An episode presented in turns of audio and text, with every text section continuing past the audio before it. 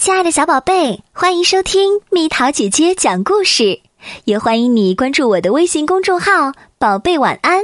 同时，你也会收到一条回复，里边是我的私人微信号，欢迎添加哦。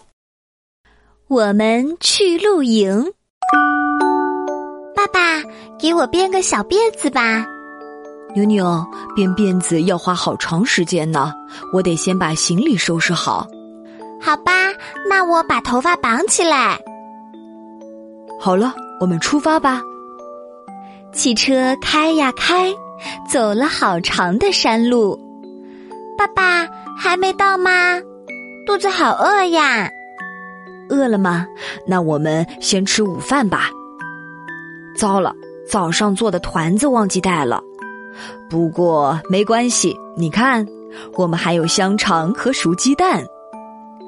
爸爸，我带了蟹黄包，可以分你一半。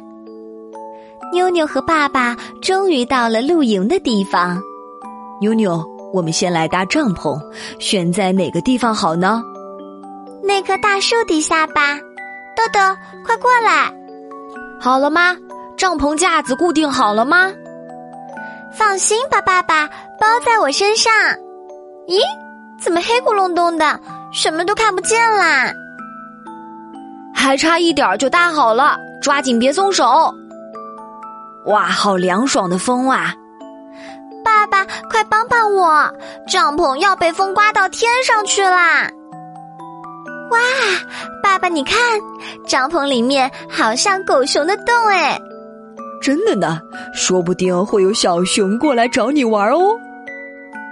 接下来我们要去生火了，这东西可真重啊！爸爸，让我来，我的力气可大了，比那些相扑运动员还厉害。豆豆，快来帮忙！哎呀，火怎么点不着啊？好了，点着了。哎呦，烫到手了！爸爸，你不要动。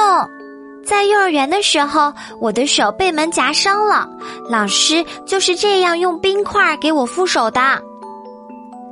晚饭时间到了。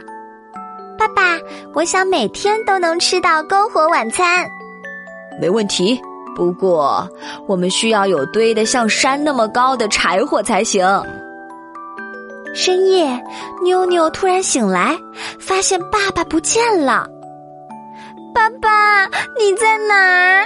爸爸，爸爸妈妈。妞妞，对不起，爸爸错了。爸爸只是去外面转了一小会儿。好了好了，没事儿了。爸爸，你说妈妈去出差了，是不是听不到我叫她呀？对呀，妞妞。爸爸，你不会再消失了，对吗？